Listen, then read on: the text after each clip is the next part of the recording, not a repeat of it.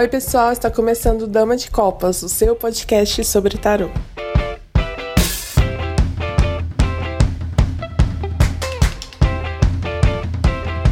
Oi, pessoal, estamos aqui mais um episódio do Dama de Copas. Eu sou Thaís Camargo. Eu sou o Manuel J. Santos. Eu sou o Júlio Soares. E eu sou a Kelma Maziero. Olha, Kelma, eu vou te mandar uma cliente porque eu não tô suportando, sabe? Olha, é uma pessoa chata, entendeu? Manda tô meio não. saco cheio. Se vira aí, eu vou passar o teu contato. Manda não. É, Thaís, Não, aquela não. que você me mandou não me serviu, não me agradou. Você me desculpa, eu tenho mais o que fazer. Pode ficar com ela para você, mano. Não quero de volta. Nossa, você tá achando que é produto da Black Friday? Vou devolver sim. Vou dizer que você que é a senhora do templo da, da Afrodite. Não vou atender, não. Gente, Isso é coisa pro Júlio, deixa pro Júlio. Bah. Ai, ai. Oi, pessoal, tudo bem? Isso aqui é uma grande piada que a gente está fazendo, não a sério. E se levar a sério também, você vai precisar de contexto, porque isso jamais seria feito em contexto real. Hoje nós vamos falar de um tema e- é, problemático dentro da nossa profissão e que demanda algum cuidado, devido ao fato de que as redes sociais permitiram um contato que não é só do discurso em tempo real, mas também um discurso que pode ser lido três, quatro, cinco dias, meses, anos depois. E nesse processo, é possível você ver alguns profissionais falando mal dos seus clientes. É óbvio que nós temos casos que demandam atenção no sentido de servirem como ponto de apoio para novas práticas no tarô contemporâneo. Ou seja, sabe aquela pessoa que joga o mesmo jogo todo santo dia, sem falhar um, para a mesma pergunta? Pois é, essa pessoa não é problema meu. Mas o que ela faz é. O que ela faz é problema meu. Por exato. quê? E o exemplo que ela deixa pode ser problemático para os clientes que eu atendo. Então, eu não vou falar mal desta pessoa, eu vou falar sobre o exemplo que serve tanto para os meus alunos quanto para os meus clientes. E aí, Thaís, você tem muito cliente que joga todo dia a mesma pergunta?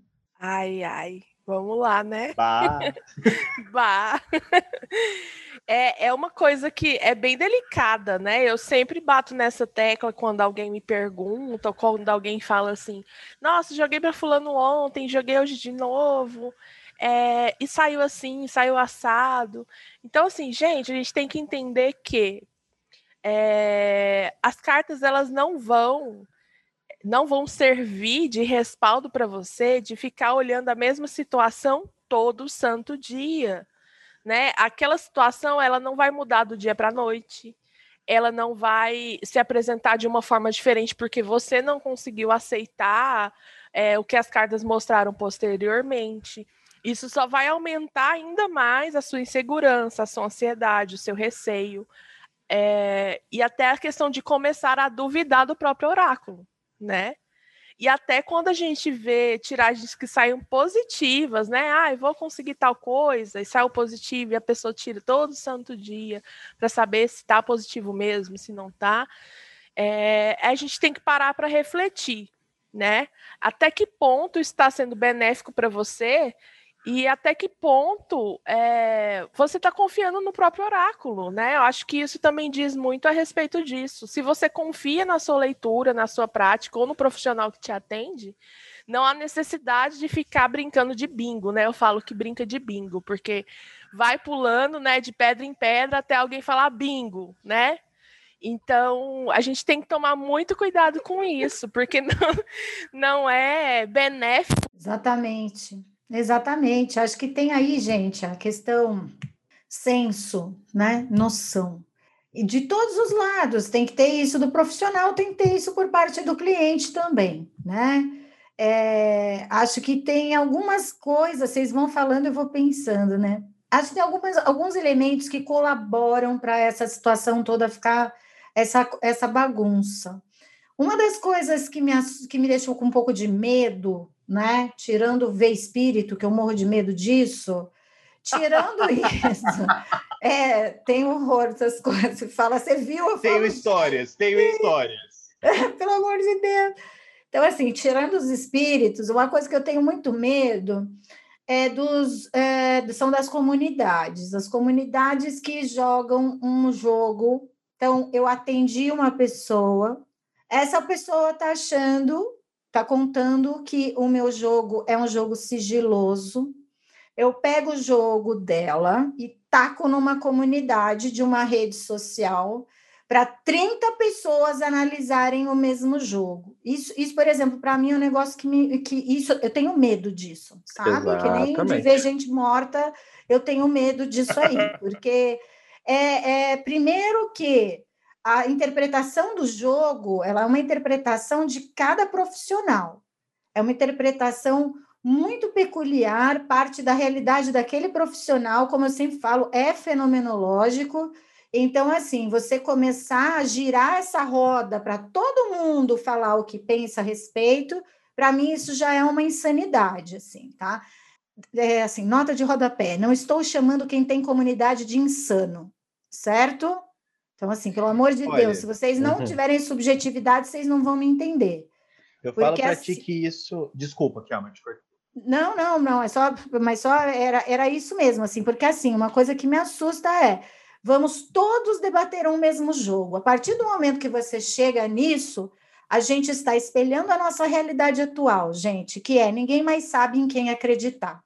Isso tem uma questão perversa, Kelma. Mas assim, muito mais perversa do que a gente já falou aqui. Já é perverso você pegar algo que é sigiloso Exato. e lançar é, para um grupo é, analisar. Mas mais perverso é a pessoa cobrar por uma consulta, jogar, o jogar a imagem num grupo, colher as informações, fazer um resumo e receber um dinheiro pelo trabalho que era como se fosse um estudo que outras pessoas analisaram. Uhum. Sim. Bom, veja que aqui é aquilo, né? Ética, responsabilidade, noção. Então, assim, a gente está aqui falando mal de quem tem comunidade, quem está em comunidade. Não, gente, mas assim, se você se dispõe, disponibiliza a jogar para outra pessoa, você vai ter que confiar na experiência que você tem enquanto oraculista de falar aquilo e lidar com aquilo. Então, bater jogo já é um negócio assustador, né? Assim, nesse sentido. Eu realmente tenho medo, acho perigoso, acho que quebra sigilo sim, né? E partindo desse ponto, assim, a gente sabe que tem uma série de práticas que levam a, a, por exemplo, as pessoas a criticarem os próprios clientes ao vivo e a cores, entendeu? Uhum. Ah, eu atendi uma pessoa ridícula que não tem a menor noção que perguntou de XYZ. Para mim, isso funciona como aqueles depoimentos, sabe? No site da Thaís, que tem aquela coisa assim: a Thaís resolveu a minha vida em 15 minutos. Que alegria poder passar por uma profissional tão capacitada. Eu fico pensando, a gente virou produto mesmo, né? A pessoa compra a gente baseado nos depoimentos que os clientes dão, que são totalmente pessoais e subjetivos. Então, são elementos que a gente precisa rever, eu acho. Óbvio que eu não estou querendo fazer cartilha, nem lei, legislação nenhuma aqui. Peraí, a Kelma falou, a gente escreve na pedra. Ai, cala a boca. Ai, não vai. Mas, olha, Mas são coisas que a gente tem que considerar, gente, porque né, a gente traz tudo isso à tona e a gente vê isso acontecendo por aí. Eu estou pensando nisso a partir de três variáveis, porque esse, esse nosso episódio ele traz três variáveis muito notáveis e duas delas são problemáticas. A gente tem o consultante, o cartomante, o tarólogo, o oraculista. A gente tem o consulente, cliente, é, enfim, o que vai ser atendido. Paciente não. Tem, o paciente é, não, pelo amor de Deus. Paciente, paciente nunca. É médio. Quem tem paciente é médio. E a gente tem o jogo. O jogo é a única instância que nesse episódio não é problemática. A gente vai problematizar eventualmente. Mas nesse caso aqui, o jogo é o ponto de interseção entre o consultante e o consulente. O consultante tem que ter uma postura ética que permita que o jogo chegue ao consulente sem ruído. O consulente tem que ter uma postura ética de se disponibilizar a receber as informações dadas pelo jogo a partir da interpretação do consultante. Se há uma falha nessas duas extremidades, ou a gente tem uma pessoa que vai procurar a quinquagésima opinião, porque já não é mais segunda, e a gente vai ter a pessoa que vai procurar a quinquagésima opinião para dar a informação. Então, o problema está que esse ambiente que deveria ser hermético, cujo discurso deveria ter começo, meio e fim, passa a ter um discurso infinito, porque aquele jogo se torna público mesmo que o baralho tenha sido fechado. Afinal de contas, ele foi fotografado. Perfeito. E aí a gente uhum. sai do foro íntimo e a gente entra naquela exposição, que é aquilo que a gente estava conversando, que é uma coisificação do ser humano, onde você pega o jogo de uma pessoa e você fala, é, e um monte de gente dá opinião, e essa pessoa está ali exposta, ou mesmo a pessoa que procura oraculista, procura cinco oraculistas numa mesma semana para tentar ouvir outra resposta e segue de novo a questão do foro íntimo, porque às vezes o cliente ainda fala, ah, mas ontem determinado tarólogo me falou uma coisa diferente. E aí a gente, é, essa experiência que o Manu relatou aqui, experiência com começo e meio fim, uma, uma experiência de foro íntimo, um, um, um entendimento subjetivo, personalizado, não vale para todo mundo. O que eu li não é a mesma coisa que o Manu vai ler. Mas se você veio ler comigo, é de mim que você tem que escutar. Quer dizer, são coisas que a gente precisa ter um mínimo preparo antes de buscar oráculo, porque senão, é, eu escrevi essa semana no Instagram, vira uma bomba de ansiedade, vira uma ilusão de controle, onde a pessoa acha que ela vai no oraculista para controlar o próprio futuro, onde ela acha que ela vai no oraculista para conseguir fazer todo mundo dançar a música que ela toca, por exemplo, né? e viver numa ansiedade sem fim. Quer dizer, são é. coisas que a gente precisa conversar, sim. A autocrítica é essencial, gente, senão a gente não evolui enquanto profissionais. Sim, e eu vou reforçar uma coisa que a Kelma disse, né? A gente está falando de comunidade e tal. Não estamos falando mal de quem tem comunidade, nem quem de nem quem nem de quem participa, né? Até porque eu, eu administrei comunidade há muito, muito tempo, né?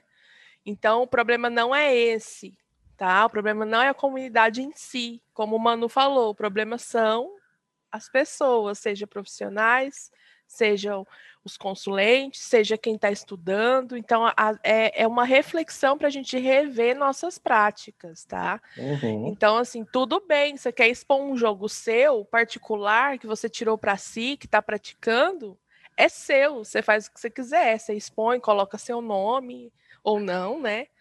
Mas é, o, o que eu acho preocupante é justamente porque eu vejo profissionais, profissionais que cobram consulta pedindo, né, pitacos, né, entre Exato. aspas aí. Né? Ah, e aí, o que, que vocês acham aqui? O que, que você vê aqui?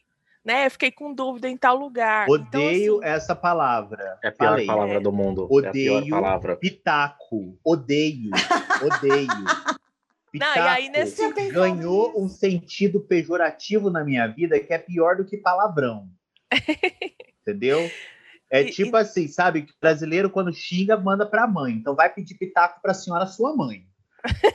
sabe? E me irrita essa palavra num grau que eu não posso dizer. É.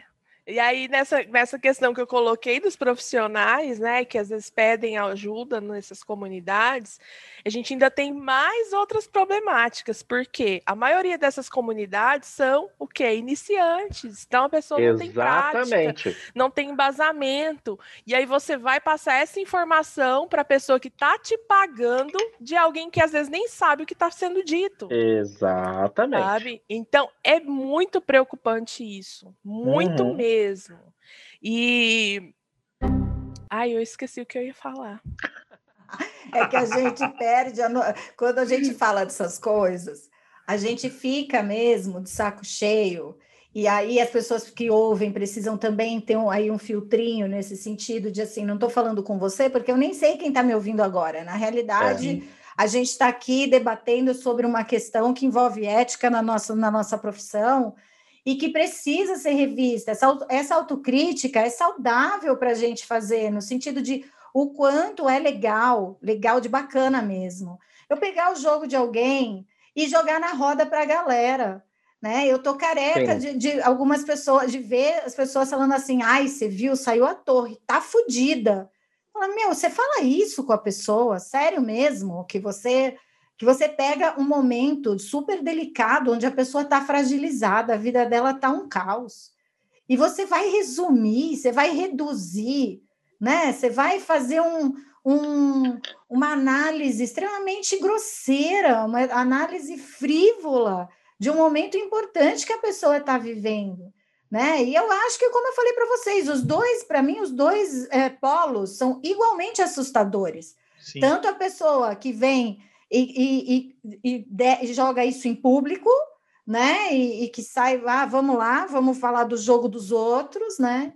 É, que expõe as críticas em público, eu acho engraçado, gente. Eu fui criada para lavar roupa suja em casa. Então, quando Sim. eu vejo essas críticas públicas, eu falo, gente, que falta de educação. Se você tem algum tipo de problema comigo, você devia ter me escrito pessoalmente, né? Você vai lá, faz a crítica em público. Você lava a roupa suja em público, como se você quisesse que os outros vissem o que você pensa daquela pessoa. Sendo que isso te interessa, interessa só a você e a pessoa, dependendo do caso. E a questão dos depoimentos vai na mesma linha, que é o nossa, ela salvou a minha vida, e eu penso a sua vida. Se essa pessoa cobra 500 reais, mil reais, eu vou lá e ela ferra a minha vida, como por exemplo comigo já aconteceu, como é que faz? O que garante? Então, essa coisificação, essa desumanização, gente, do tarô, do trabalho do oráculo, é uma coisa que a gente precisa pensar com muito carinho. Mesmo e olha mesmo. só, gente, o que eu vou falar vale para quem acredita, para quem não acredita, deve valer também, mas por outro viés. A questão é a seguinte: se você precisa fazer uma pergunta duas vezes para o oráculo, não é de oráculo que você precisa, é de atitude. Ah.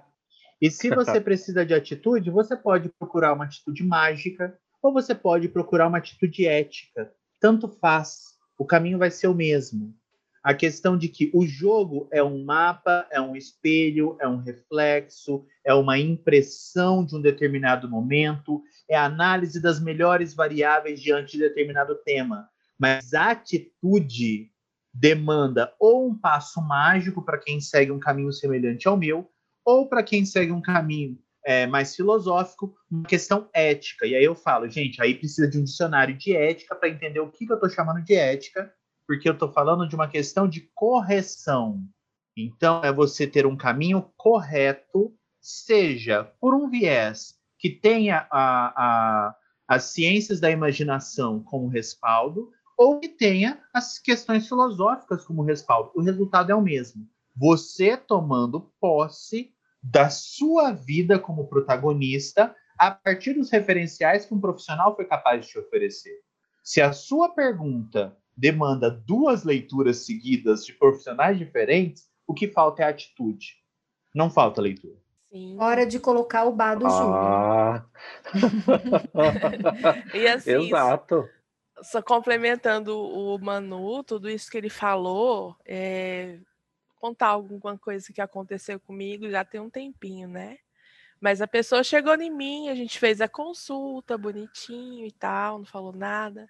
No final do consulta, ela pegou e falou assim: é, ah, ainda faltam tem uns minutinhos de consulta ainda, né? Eu vou te mandar aqui umas fotos e uns áudios da consulta que eu fiz com tal pessoa. Pra, e você olha para mim se tá certo ou não. E aí eu fiquei assim, né? Oi? Ai, gente, então. Não façam isso.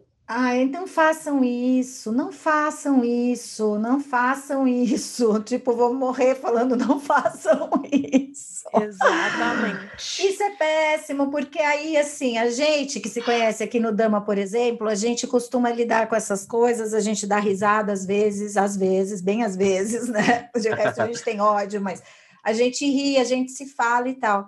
Mas isso cria, inclusive, rinha entre profissionais. Eu cansei de ter problema uhum. com outros profissionais, porque o aluno ou o cliente, ele semeia rinha nesse sentido. É. Então, minha gente, assim, aquilo o Manu falou da questão ética, é isso mesmo, é assim, você, você é, se você está atendendo alguém, a gente parte do princípio de que você está ali para ajudar a esclarecer determinadas questões, seja na abordagem X ou Y, que eu vou mudar o termo abordagem, porque isso daí também já virou, né, pano para manga, mas seja na abordagem X ou Y, você está ali para esclarecer determinadas coisas para a pessoa. Então, quando a gente começa a colocar, bater informação com outros profissionais, né? Colocar críticas públicas, porque é, a, a pessoa não tem como, primeiro que ela não tem como se defender, segundo que qualquer tipo de defesa pública hoje, ela já não conta. Porque o que as pessoas querem é ver o primeiro ataque, né? Não é à toa que, que o pessoal que pisa na bola ganha muito mais seguidor do que o pessoal que tem uma conduta um pouco mais ética. Porque as pessoas, grande parte das vezes, querem ver quem pisou na bola e quer esperar para ver a próxima pisada. Então, a gente precisa começar a olhar para essas coisas com um pouco mais de seriedade. Oráculo não é, como diz o Júlio, bem me quer, mal me quer vai jogar comigo hoje, com o Manu amanhã, com a Thaís depois de amanhã, com o Júlio depois da manhã. Gente, método tem prazo de validade. Uhum. Como é que você uhum. faz o mesmo jogo na mesma semana? Assim, cadê o conhecimento técnico, metodológico? É, cadê o conhecimento que você supostamente conseguiu lá no seu curso de R$ 3.500, tá certo? Cadê? É. É, gente, uhum. cadê? Não é mesmo? Porque fazer um workshop de 80, a gente precisa caçar a pessoa no laço. Assim, que, que, de que milagre a gente está falando aqui? Então, de novo, quer fazer seu marketing? Tá super certo. Quer fazer a sua propaganda? Faz, a gente está numa sociedade de mercado, mas só não esquece que você está tratando de vidas.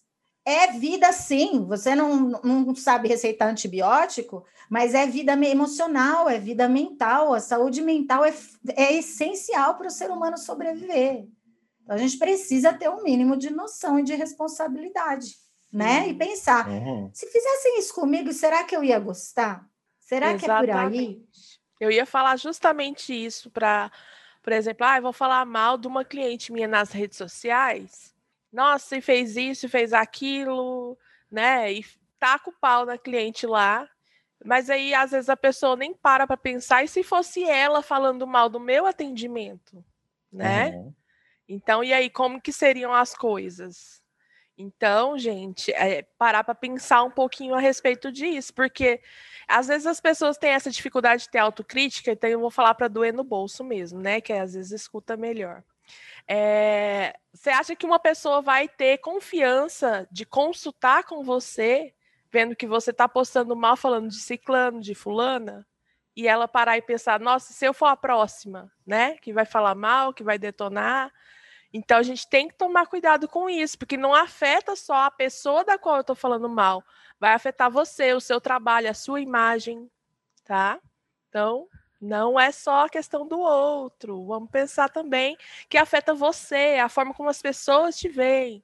Porque aí, às vezes, a gente coloca mais a mãozinha na consciência. Porque a gente está em exposição o tempo todo, minha gente. Assim, eu, eu vou dar uma notícia triste para vocês, mas hoje em dia as pessoas entram no consultório médico com o celular ligado para gravar a consulta do médico. E grande parte dos médicos nem sabem disso. Quando eles descobrem, eles ficam loucos e falam: isso é antiético, isso não pode. E a pessoa vem com aquela boa e velha frase: ah, eu estou no meu direito, essa coisa dos direitos sem fim que o ser humano hoje em dia tem. Dever ninguém tem, direito todo mundo tem. E aí a pessoa vem e faz isso. Então, a gente tem que pensar que as pessoas gravam as nossas consultas, como diz o Manu, as pessoas fotografam os nossos jogos, as pessoas nos seguem nas redes sociais. É sim normal a gente receber crítica pública e dentro dessa, como eu falei, esqueceu-se aquela aquela eh, conduta minimamente educada que é o escrever para você em privado e falar: "Deixa eu te perguntar uma coisa, você falou tal coisa, tal coisa, tal coisa". É, eu não entendi direito, ou eu não acho que as, não, as pessoas querem te corrigir em público, uhum. elas querem te criticar em público. Então prestem atenção, a gente está num tempo de exposição extrema. Outro dia, é, numa aula, a Danite Pondé colocou isso, eu achei sensacional, que ela disse que ela estava se trocando no quarto, e a filha dela, bem mais, né, bem mais nova, teve um, um rompante, assim, no momento que ela estava se trocando, ela falou: Mãe, pelo amor de Deus, se esconde! Você está se, se, trocando na frente da janela. E a Denise virou e falou: Mas, ué, é, é, por quê? As pessoas podem ver, as pessoas podem te filmar, as pessoas podem estar te fotografando. E nesse momento, a Denise falou: nesse momento eu percebi o grau de exposição que essas pessoas estão vivendo 24 horas por dia. Você não tem privacidade, intimidade dentro do seu próprio quarto, dentro da sua própria casa. Você não tem mais isso. Tudo hoje é print, é exposição, é crítica, é ataque, as pessoas correm atrás disso para ver. Quer dizer, a gente tem que considerar tudo isso na hora da gente estar tá trabalhando em rede social, na hora da gente jogar uh, jogo de cliente em comunidade, sabe? Uhum. Na hora da gente ir lá descer a lenha e falar, ah, fica falando aí de feminismo, mas é uma escrota que corre atrás de homem. Pelo amor de Deus, gente, assim, né? A gente tem que dar o exemplo nesse sentido. Senão... Assim, eu passei por, por uma situação que foi é, pessoal mesmo, de mim para mim, que foi muito curiosa hoje, exatamente hoje. É, eu escrevi há um ano atrás uma ode em homenagem ao cigarro. E faz um ano que eu não fumo. e aquilo apareceu para mim. E eu, assim, eu escrevi esse negócio. Uia. E aí eu vi que era outra pessoa que tinha escrito aquilo. Era outro Emanuel, é. era outra experiência. Era uma pessoa que tinha um maço de black no bolso o tempo inteiro. E aí eu li, eu, eu li aquele texto e eu vi as pessoas falando mal de cigarro, falando mal de fumante, e eu colocando, é, prefiro meu cigarro e meu silêncio do que ficar debatendo. E aí eu pensei, gente, o silêncio ficou, mas o cigarro não ficou. E agora, como é que eu falo com esse Emanuel de 2019? O que, que eu tenho para dizer para ele? Eu vou dizer para ele que ele devia ter parado de fumar antes? Exato. Isso de mim para mim. Exato. Então, olha o choque que foi eu, encontrar um Emanuel que falou um negócio que hoje nem passa pela é, minha cabeça. É, e que a gente, assim, o ao vivo, antigamente, né? Os programas ao vivo, Xuxa da vida, o pessoal não revia. É. Então, falou abobrinha, viu, viu, não viu, não vai ver de novo, né? É, se bem que tem uns programas da Xuxa que o pessoal reeditou e põe no YouTube, coitada. Ela hoje ainda paga caríssimo. A Xuxa, o Central Cláudia, até Não hoje. É? Gente, a Xuxa paga preços altíssimos. As pessoas esquecem que a época era outra, a cabeça dela era outra, a realidade era totalmente outra. E a gente hoje, às vezes a gente está falando ao vivo sai uma coisa, uma frase errada, ou um, um, contexto mesmo que você não, não marcou direito, ou que você não juntou direito as bolas. E isso, cara, isso é editado e colocado nas uhum. redes para as pessoas verem. Então, assim, pelo amor de Deus, é o que eu falo. A gente não pode perder a capacidade de entender a subjetividade das coisas, de lembrar que somos todos humanos, porque essa coisificação também vai pegar aí. A gente é tratado como objeto, de fato, a gente é tratado como uma coisa, não posso errar, não posso pisar na bola, não posso mudar de ideia, e tudo isso potencialize com vou jogar o jogo do cliente na roda da comunidade, tá certo? Vou pegar o jogo do cliente e colocar no meu Instagram, vou fazer isso. um stories falando mal do, da última consulta que eu fiz, né? Ou sei lá, vou publicar depoimento das pessoas dizendo que eu salvei elas, quer dizer, pelo amor de Deus, assim, a gente realmente precisa tomar cuidado. A nossa profissão demanda um pouco mais de, de, de olhar acurado. Sofisticação. Exato. Sofisticação. Gente, é, pelo amor de Deus. é sofisticado, é um negócio para poucos. E quando eu falo poucos, é porque hoje tem 500 jogando, daqui a um ano vai ter 200, daqui a 5 vai ter 50, e mais ou menos uns 20 a 30 vão sobreviver uns 10 anos na cartomancia. Então, A gente está vivendo uma sociedade do imediatismo. Hoje é. a gente tem um boom de cartomancia. Não sei se amanhã a gente vai ter. É só pensar que na década de 90 a gente tinha Além da Lenda, que, é, que ninguém pensaria que fecharia. A gente Além tinha... da Lenda, Além da Lenda uhum. era um uhum. grande babado, né? Quem diria que fecharia? Só os tops iam na Lenda Lenda, exato. Mas então, a que questão tá... é, a gente tem que levar em conta que o imaginário e a mentalidade mudam. Tarô não é modismo, mas o imaginário e a mentalidade mudam e a gente pode vir a ter um novo paradigma em um, dois, cinco anos, que só quem está com respaldo se sustenta para ficar no rolê.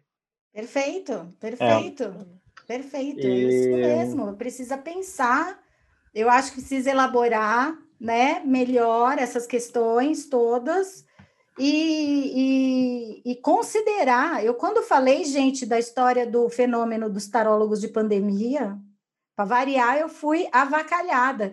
E claro que essas pessoas fazem questão de fazer isso em público, porque também é o momento delas de chamar atenção de alguma maneira, não é mesmo? Mas assim, é muito louco, porque se você vai olhar a situação, é, é isso. A gente está lidando, já está começando a lidar com o resultado de uma série de pessoas que se auto-intitulam profissionais, tinha grana para investir em marketing entraram quebrando geral, tá certo? E agora a gente está recebendo, sim, na nossa consulta, na nossa mesa ali diária de consulta, pessoal que foi quebrado nesse, nesse contexto. Uhum.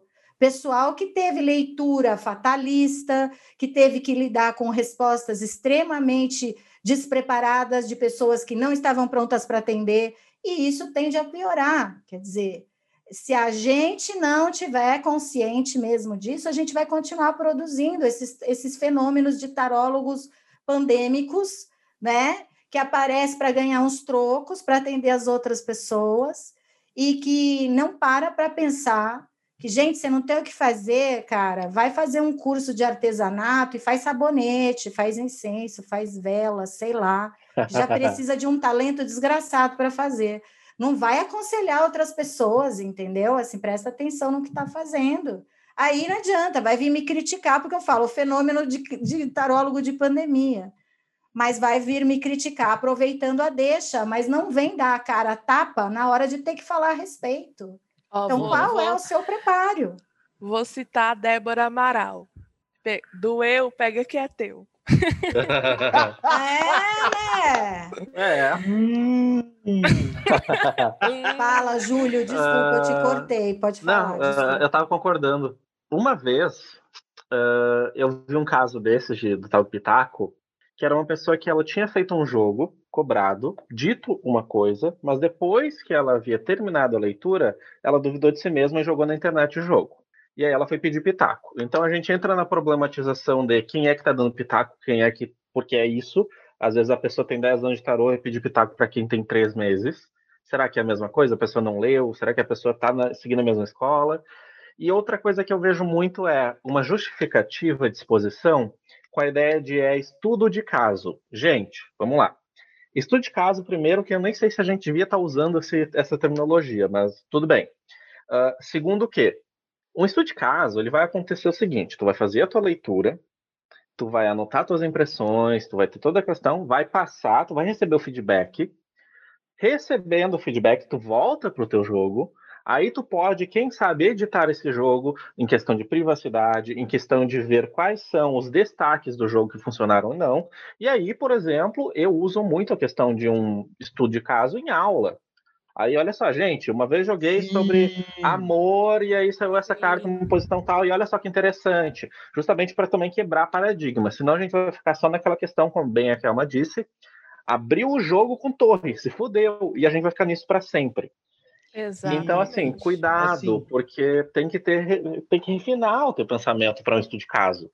E assim, é, esse lance do estudo de caso, ele é importante por quê?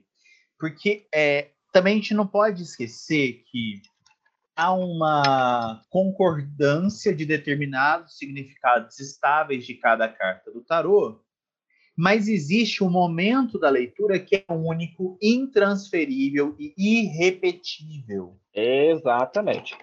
Então, é quando não eu é. Não é Jesus, entendeu? Você ia lá na Anotem esfinge. isso. É, gente, porque assim, então você vai na esfinge, rola todo aquele babado com a esfinge, você fala: não, pera, não gostei, volta, de novo. Gente! Take two. Não, e, e a coisa é essa, porque assim, eventualmente, a gente tem um jogo que chama tanto a atenção da gente, que a gente fala, opa, pera, vamos sentar e analisar. Eu com o Júlio, de vez em quando, trocamos jogos no sentido de ponto cego. Ele não ouve o que eu Uhum. interpretei, eu não ouço o que ele interpretou, nós analisamos o mesmo jogo e trocamos os áudios. E aí eu escuto o Júlio lembrando do que eu disse e ele escuta o Emanuel lembrando do que disse. E aí a gente pensa como o nosso vocabulário está sendo trabalhado. As cartas são as mesmas, o jogo é o mesmo, o jogo já foi entregue, a gente tem um estudo de caso que não afeta a vida de cliente nenhum. É só para a gente trabalhar vocabulário em atendimento. Porque senão a gente vai ficar olhando no livro a vida inteira. Porque fulano disse que o mago é o um, então Ai, o mago Jesus. vai ser o um para o resto da minha vida. Sim, determinado autor falou que tal carta significa tal coisa, mas aqui eu não vejo isso. Parabéns, você está começando a evoluir. Parabéns. Se você consegue perceber que a tua visão não se adequa a um texto que foi crivado para ser didático, parabéns. Você está Trabalha começando a isso, trabalhar é. isso. Trabalhe Sim. isso. Então, é, é- é repensar no que, que a gente fala do reproduz os nossos consulentes, os nossos clientes, nas nossas redes sociais.